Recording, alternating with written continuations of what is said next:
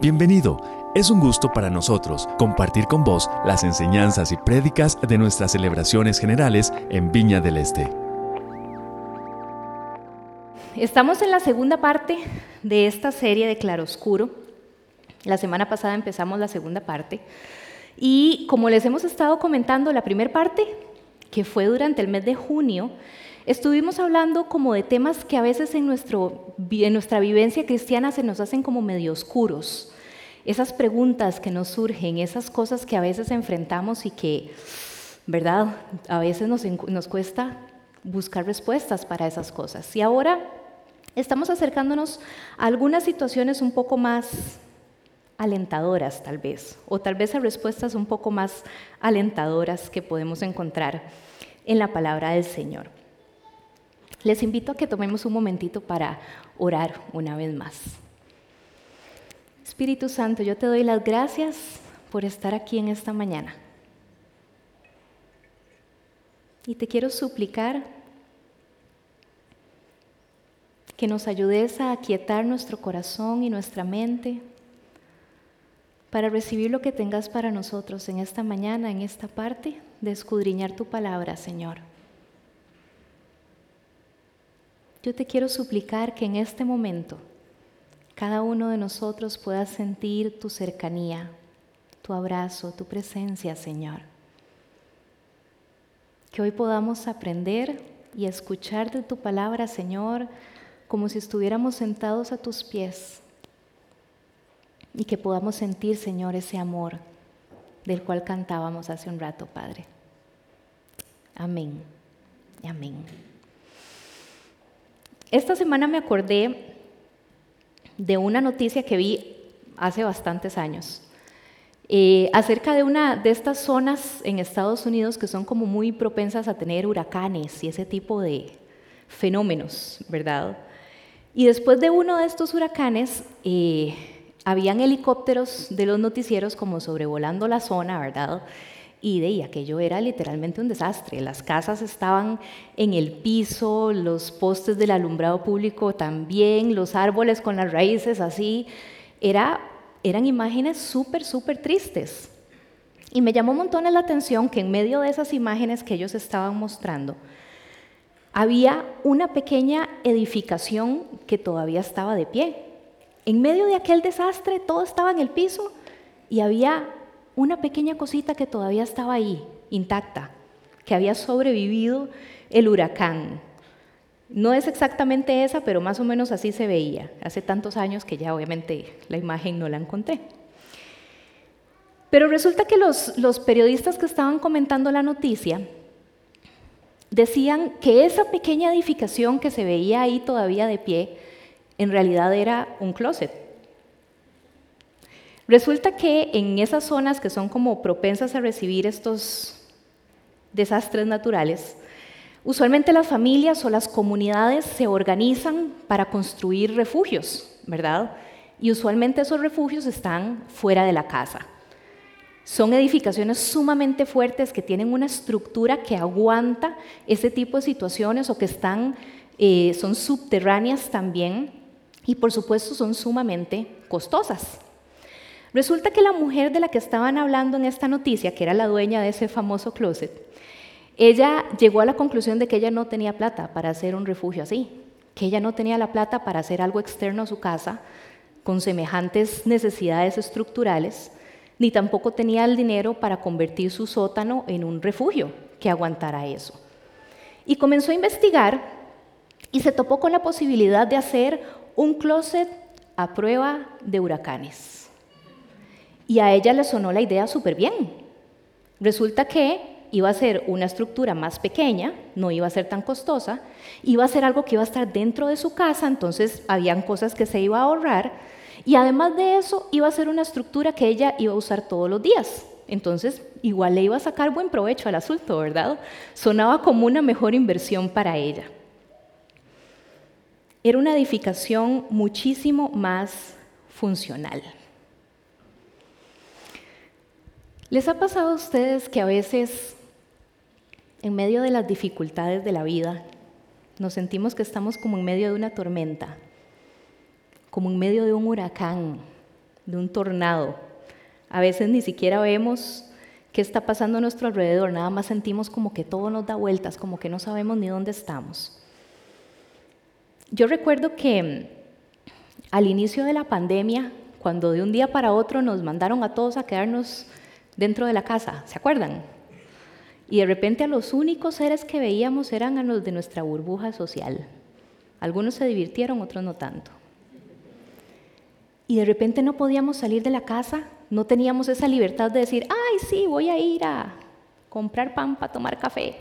No, no podíamos. Todo era estructurado, todo era limitado. Y casi que llegábamos al supermercado y uno ni sabía si iba a encontrar algunos productos que salieron volando, ¿verdad? Y de repente todo era nuevo. Tuvimos un montón de cambios que enfrentar de un solo. Los chiquillos a clases virtuales, a nosotros nos tocó con Felipe en prekinder, esa pulga con clases virtuales.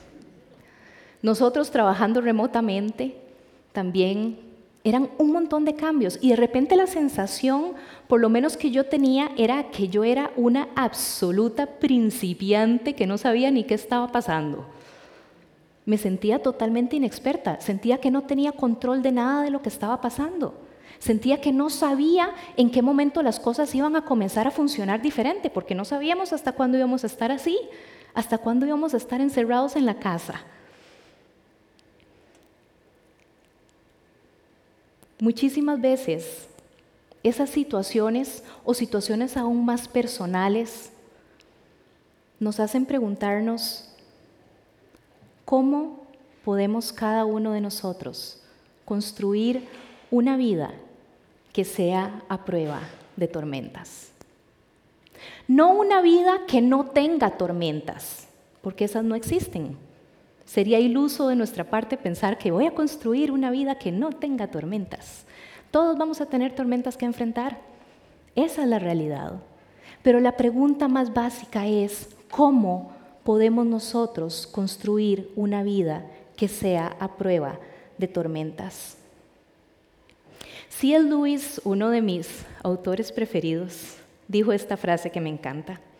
La vida con Dios no es inmunidad a las dificultades, sino paz en las dificultades.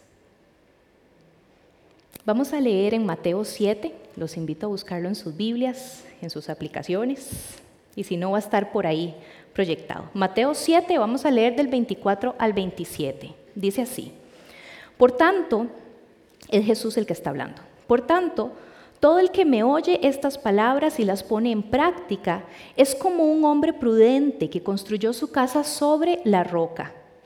Cayeron las lluvias, crecieron los ríos y soplaron los vientos y azotaron aquella casa. Con todo, la casa no se derrumbó porque estaba cimentada sobre la roca. Pero todo el que me oye estas palabras y no las pone en práctica es como un hombre insensato que construyó su casa sobre la arena. Cayeron las lluvias, crecieron los ríos, soplaron los vientos y azotaron aquella casa. Y ésta se derrumbó y grande fue su ruina. ¿Cuántos se acordaron de la canción de Escuela Dominical? Ok, no fui la única, gracias. Hasta hay un video, por si quieren buscarlo, muy bonito. Lo primero que yo puedo observar en este pasaje que me llama la atención es que este pasaje no está hablando de dos personas demasiado distintas en realidad. Está hablando de dos personas muy parecidas. Personas que tenían una conciencia de que era necesario construir su vida, construir su casa. Tal vez diríamos, sí, es que la comparación entre alguien que sencillamente ni lo pensó, que andaba viviendo ahí al tarantantán, y alguien que quiso construir su casa, pero no. Estas dos personas sabían la importancia de construir su casa. Y además de eso, son dos personas que construyeron su casa probablemente en áreas geográficas muy parecidas, si no iguales. Las dificultades que iban a tener que enfrentar esas casas eran iguales. Las lluvias, los ríos desbordados, el viento azotando la casa, eran los mismos retos que iban a tener que enfrentar. Creo que cada uno de nosotros necesita sencillamente aceptar que esos retos, esas tormentas, esos ríos desbordados, esos vendavales, todos los vamos a tener en la vida. Todos. Y a veces estamos como el avestruz con la cabeza metida entre la tierra, creyendo que no, no, eso a mí no me va a pasar. No, no, es que yo estoy preparándome para que nada de eso me pase. La realidad es que en la vida van a haber situaciones que nosotros no vamos a poder controlar y situaciones que nosotros no vamos a poder evitar que nos ocurran, porque las dificultades vienen porque vienen. Lo que podemos nosotros controlar es cómo nos preparamos para enfrentar esos días. ¿Cómo nos enfrentamos nosotros? Digo, ¿cómo nos preparamos nosotros para enfrentar esos días? Lo que me lleva a la pregunta, ¿sobre qué estamos nosotros construyendo nuestra vida? Me gusta cómo lo dice la nueva traducción viviente en el verso 24, que dice, todo el que escucha mi enseñanza y la sigue es sabio, como la persona que construye su casa sobre una roca sólida. Y volvamos un momentito a la historia del inicio. Imaginemos que esta mujer, la dueña de esa casa, con su closet a prueba de huracanes, de repente suenan las alarmas y el asunto ya viene y ella de repente dice, ay no, los muebles de jardín que acabo de comprar. Y la mujer sale como la loca al patio y comienza a meterlos para que no se le salgan volando. O dice, no, a mi hijo le da algo si se le va la bicicleta. Y sale a agarrar la bicicleta del mocoso. A veces nosotros somos así. A veces en medio de la tormenta, oímos que viene la tormenta o estamos en medio de la tormenta y corremos a revisar y a salvar las cosas menos necesarias. En lugar de correr a refugiarnos donde sabemos que vamos a tener la seguridad y la protección que necesitamos para aguantar y soportar el vendaval. Muchos de nosotros en medio de las tormentas llegamos a darnos cuenta que incluso el refugio lo tenemos allá, a 200 metros de la casa. Hemos dejado al Señor tan lejos y tan aparte, en un capítulo totalmente aparte del resto de nuestra vida, que cuando estamos en medio de las tormentas, hasta nos cuesta llegar ahí. El refugio tiene que estar adentro de la casa para que sea lo más fácil, lo más accesible para nosotros. En medio de la tormenta a veces corremos a revisar los ahorros o las inversiones o las cosas materiales, las cosas accesorias. Y Jesús en este pasaje nos está retando a revisar cuáles son esas cosas que nosotros pensamos que son fundamentales para nuestra vida. ¿Cuál es esa roca firme a la cual nosotros estamos yendo? Esta semana escuché algo que me encantó y es la visión o el concepto de sabio que tenía el pueblo de Israel. Para ellos sabio no solo era una persona que tenía la cabeza llena de conocimiento, sino que sabio era la persona que tomaba, que era capaz de tomar ese conocimiento y hacerlo una verdad en la vida. Por ejemplo, las personas que tenían vasto conocimiento en el manejo de la madera o de los metales y lograban ser artistas con lo que hacían, eran considerados sabios. Usted y yo no somos sabios si tenemos mucha materia aquí, si no sabemos los versículos así.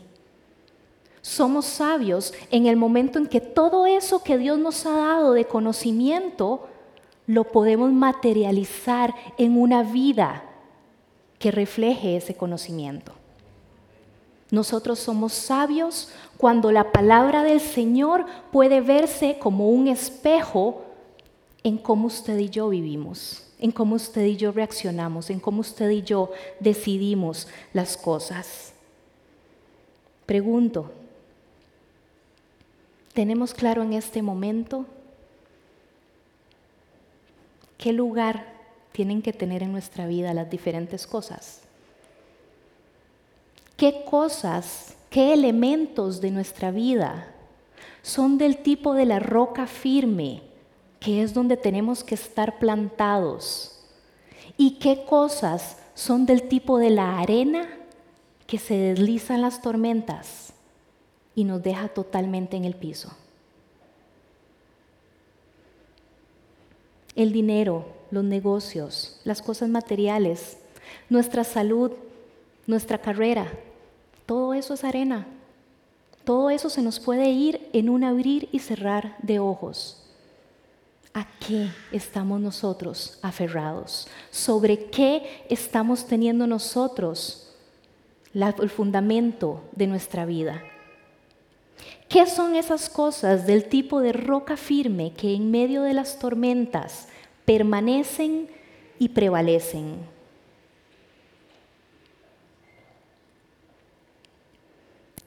En esta historia, yo creo que Dios no nos está llamando a tener como un vistazo romántico hacia Él y decirle, sí, Señor, mi vida está escondida en vos.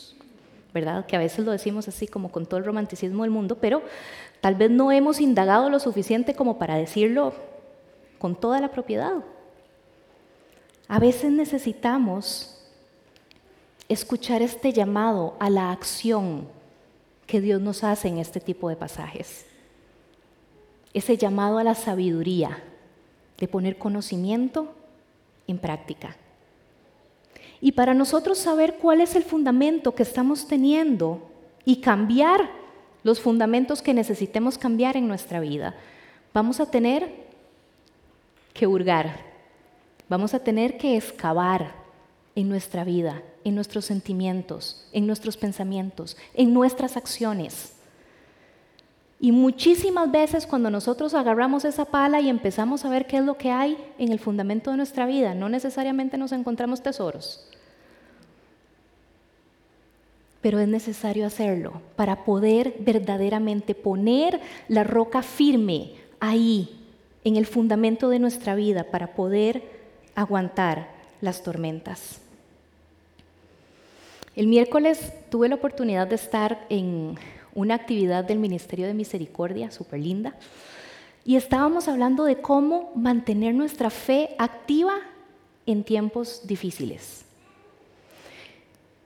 Y coincidió con que en estos días estoy leyendo una vez más uno de mis libros preferidos de toda la vida, que se llama El lugar secreto. Y este libro cuenta la historia de una mujer que se llama Corrie ten Boom.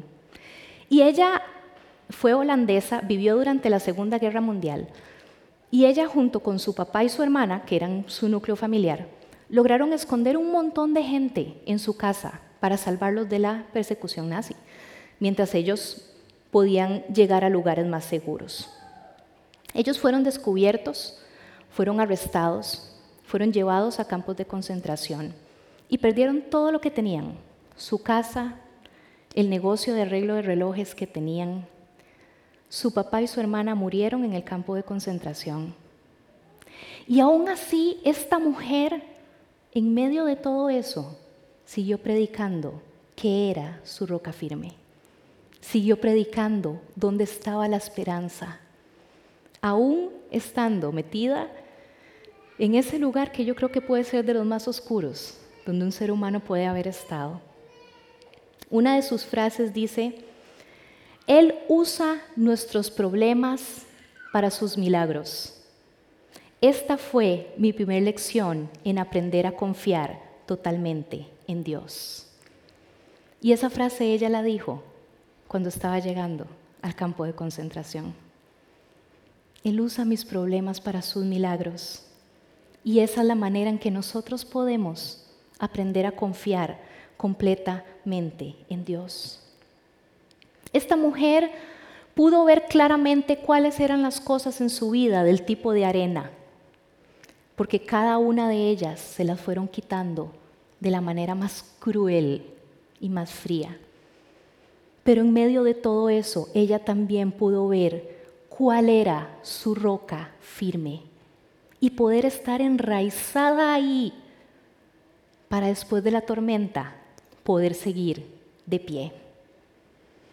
El pasaje que hoy estamos estudiando acerca del constructor sabio, el constructor necio, no solo está flotando ahí en medio del Evangelio, es parte de lo que nosotros conocemos como el Sermón del Monte que inicia con las bienaventuranzas, se extiende durante varios capítulos y llega a esta historia. Entonces, definitivamente verlo en medio de ese panorama nos hace comprobar un poco más que este pasaje es un llamado a la acción. El Sermón del Monte fue uno de sus sermones que Jesús usó para llamar a los que lo estaban escuchando a cambiar su perspectiva, a cambiar su manera de ver las cosas. Constantemente dijo, les han dicho, pero yo les digo, ¿verdad? Ha sido dicho, pero hoy yo les digo. Era un cambio de perspectiva. Por ejemplo, en Mateo 5, 27 al 28, que es parte de esto. Dice, han oído el mandamiento que dice, no cometerás adulterio. Pero yo digo que el que mira con pasión sexual a una mujer ya ha cometido adulterio con ella en el corazón. Wow, es otro nivel. Los versos 38 y 39 de ese mismo capítulo. Han oído la ley que dice que el castigo debe ser acorde a la gravedad del daño, ojo por ojo, diente por diente. Pero yo digo, no resistas a la persona mala. Si alguien te da una bofetada en la mejilla derecha, ofrécele también la otra mejilla. Ustedes han aprendido a ver las cosas así, pero yo les digo que las vean de esta manera. Es un llamado a ir más allá. Es un llamado de superar lo que cada uno de nosotros ha estado viviendo e ir más allá. Es una perspectiva superior de vida, una manera radical de vivir que se llama ser ciudadanos del reino de Dios, donde las cosas a veces son muy diferentes. Es un llamado a ser personas que viven como los escogidos de Dios para representarlo a Él en esta tierra. Y esto me lleva a ver dos grandes llamados a los cuales podemos responder en el día de hoy un llamado a la generosidad radical y un llamado a una vida de oración intensa. Y esto lo vemos antitos de este pasaje de los constructores en Mateo 6, del 2 al 3. Dice, cuando le des a alguien que pasa necesidad, no hagas lo que hacen los hipócritas, que tocan la trompeta en las sinagogas y en las calles para llamar la atención a sus actos de caridad. Les digo la verdad, no recibirán otra recompensa más que esa. Pero tú, cuando le des a alguien que pasa necesidad, que no sepa tu mano izquierda lo que hace tu derecha. Unos versículos después, en el versículo 19 dice, no almacenes tesoros aquí en la tierra, donde las polillas se los comen y el óxido los destruye, y donde los ladrones entran y roban. Ahí está una definición muy clara de qué es del tipo de arena, qué se puede ir, qué se puede perder que se puede poner malo. y me encanta pensar que estos pasajes no nos están hablando nada más de una generosidad material, aunque sí, les cuento, la necesidad es grande. Aquí en la iglesia nosotros lo vemos en primera fila. Y la necesidad de las familias es como si estuviéramos casi que al principio de la pandemia. Hay familias que están necesitando. Y sí, Dios nos llama a ser generosos en este sentido, materialmente. Sembrar en personas que nosotros sepamos que están pasando necesidad. Sembrar en el reino de Dios para que como familia podamos seguir haciendo lo que nos ha sido llamado a hacer. Por ejemplo, Sebastián y Papi, corriendo a la necesidad de nuestros hermanos en Panamá. Necesitamos ser generosos. La semana pasada hablábamos de eso. Porque el dinero y las cosas materiales no es algo a lo cual aferrarnos. Es algo que necesitamos sencillamente dejar fluir. ¿Por qué? Porque el que nos proveyó para hoy nos va a proveer para mañana. Y Él no depende de cómo está la economía en este planeta. ¿Por qué? Porque suyo es el oro y la plata. No hay que tener temor. El que nos respalda y el que nos patrocina a nosotros no se le acaba la cuenta bancaria. Y nosotros sencillamente somos administradores de lo que Él nos ha dado. No somos dueños, somos administradores. Pero ¿qué pasa también con quienes necesitan de nuestro tiempo? Yo creo que a veces nos cuesta todavía más soltar un poco de tiempo que soltar un billete. Se nos hace tan escaso el tiempo, vivimos tan a la carrera, que a veces sabemos que hay alguien que sencillamente necesita que nos sentemos y le prestemos los dos orejas y nos cuesta hacerlo. Sabemos que hay personas que están pasando tiempos difíciles, que están solos, solas o que se sienten solos y solas. Y ahora tenemos una facilidad maravillosa. Usted agarra su teléfono y en la mañana le manda un mensajito de WhatsApp, buenos días, estoy orando por vos. Y en serio ora, ¿verdad? No solo mandar el mensaje. Digo, buenas noches, espero que tu día haya estado bien, que Dios te acompañe. No sé, lo que sea. Cuando uno está en crisis, uh, esos mensajes valen oro. En medio de la pandemia, en el 2020, yo tuve una crisis seria. Me desbaraté. Era demasiado latarante. Y un día amanecí que lo único que quería era llorar. Y lloré con Ale, y lloré con papi, y lloré con mami, y los Willas me veían, pero mamá, ¿qué te pasa? No sé. Terrible. Y pasé mal, varias semanas. Una prima mía se dio cuenta, María Estela. Y durante tres meses, no lo voy a olvidar nunca, a las cinco y media de la mañana, todos los días, durante tres meses ella me mandó un mensaje, en este momento estoy orando por vos. Te estoy sosteniendo en oración. Esos fueron salvavidas que Dios me mandó. Y a usted y a mí no nos cuesta nada hacer eso. Y hay tantas personas que lo necesitamos. Podamos, podemos ser generosos radicalmente con nuestros dones, con nuestras habilidades. Hay tanta necesidad. Y yo les puedo decir lo que tenemos aquí adentro. Ahí afuera todavía hay más. Pero aquí sí estamos urgidos de manos que quieran trabajar con esos niños que están en el otro edificio. Maestros, maestras, monitores. Estamos urgidos de personas que quieran trabajar en este ministerio de multimedia. Estamos urgidos de personas que quieran trabajar y hacer equipo para reactivar, por ejemplo, la cafetería de la iglesia. Y eso podrá parecer algo así como, ¡eh!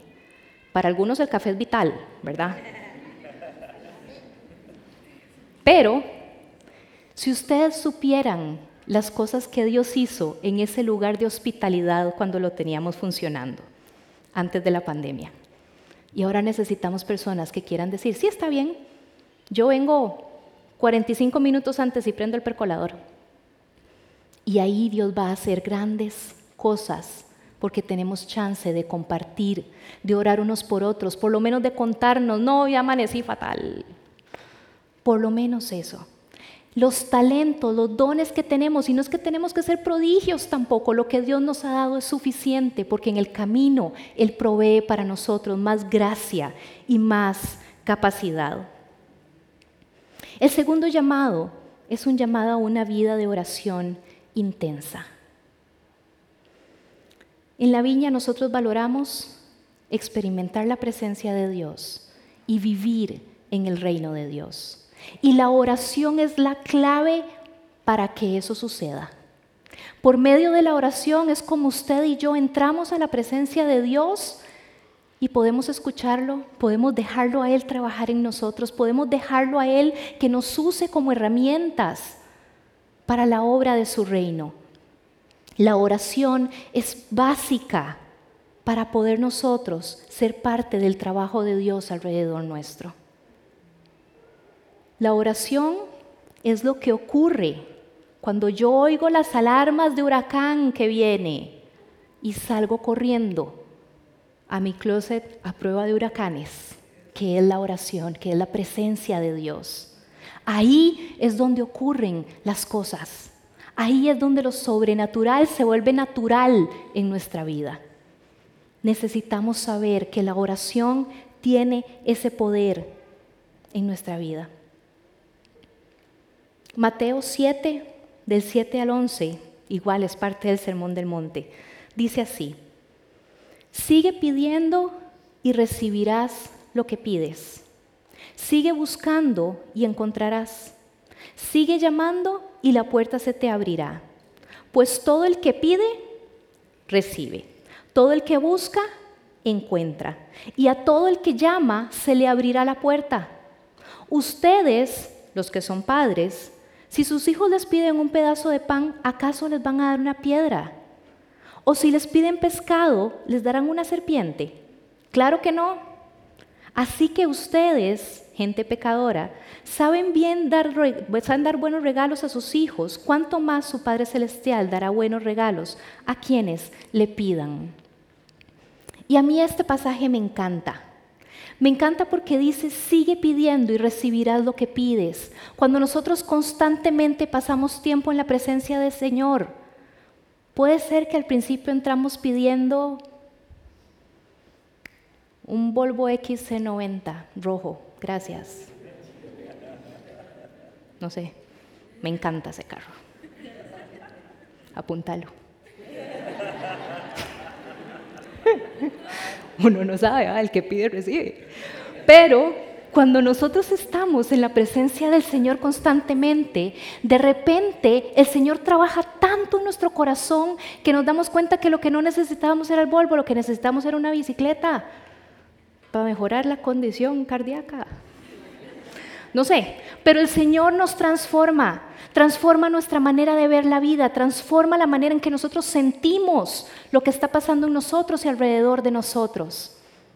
Y vamos a llegar a recibir lo que estamos pidiendo porque también vamos a pedir conforme al corazón de Dios. Una frase más de esta heroína de la fe para mí de Cory ten Boom. Dice, la preocupación es como una mecedora.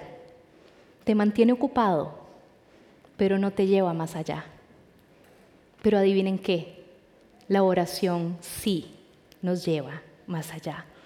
Pareciera que la oración y la mecedora podrían ser igual de pasivas pero la oración nos impulsa y la oración desata el poder de Dios que usted y yo no tenemos para solucionar las cosas. Cuando estamos preocupados por algo, la oración es el lugar donde nosotros tenemos que recurrir.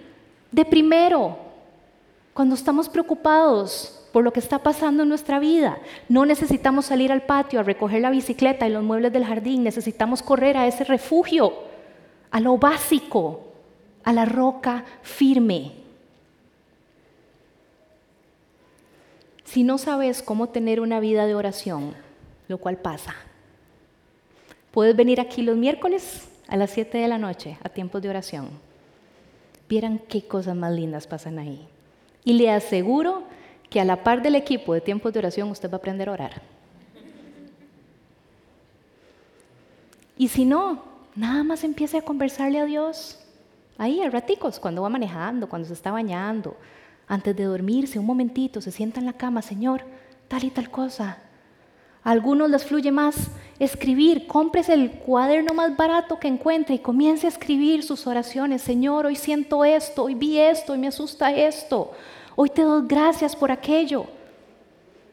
Tener una vida de oración a como podamos tenerla, pero tenerla va a tener poder en nuestra vida. Un llamado a una vida de oración es un llamado a ser verdaderamente llenos de la presencia de Dios y a actuar conforme a lo que recibimos ahí. Esto significa que ser un cristiano para vos y para mí es ser personas que están firmes sobre la roca, que sabemos dónde acudir en medio de la tormenta. Personas que salen de pie de las tormentas, a veces despeinados, pero de pie. Personas que no actúan como actúa el mundo. Personas que viven conectadas con Dios y por tanto son radicalmente generosas porque saben de dónde viene todo lo que tienen. Somos personas, usted y yo, que vivimos de una manera muy, muy diferente, porque nuestra visión tiene otro enfoque. Vivimos muy, muy diferente porque sabemos con certeza que van a caer las lluvias, que van a crecer los ríos, que los vientos van a azotar,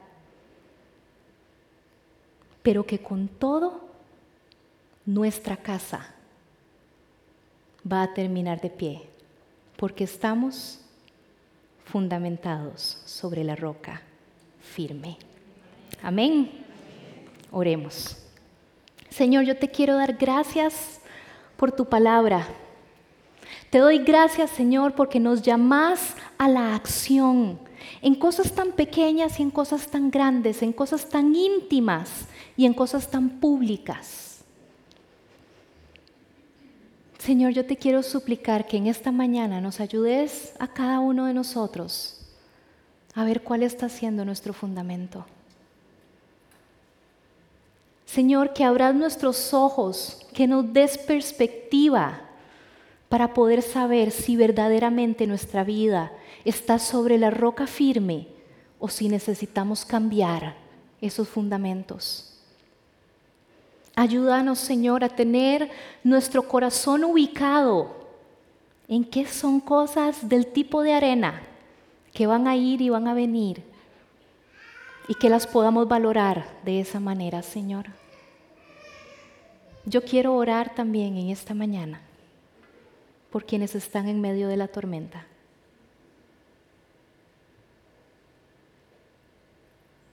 Yo te quiero pedir, Señor, que vos los resguardes de esa lluvia, de esos vientos, de esos ríos desbordados que ellos sienten que no pueden controlar y que no tienen ni los recursos ni las fuerzas, Señor, para hacerles frente. Yo te quiero suplicar, Señor, que vos seas su roca firme, que en esta mañana ellos puedan correr a ese refugio que es tu presencia, Señor.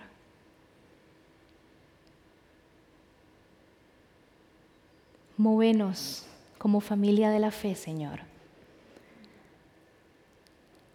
a ser generosos como vos nos llamás. Y yo te quiero suplicar, Señor, que cada vez que alguno de nosotros inicie esa oración, esa vida de oración, tu presencia responde inmediatamente que sepamos que estás ahí con nosotros y que podamos ver cómo vos actúas en nuestra vida de oración.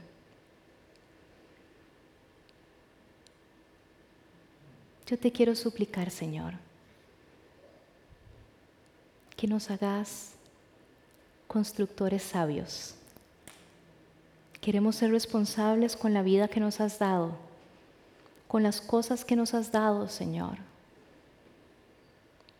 queremos ser sabios y llevar este conocimiento que nos has dado a la práctica.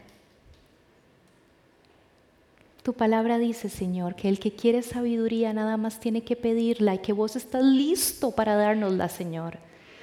Y hoy yo te quiero pedir sabiduría para cada uno de nosotros.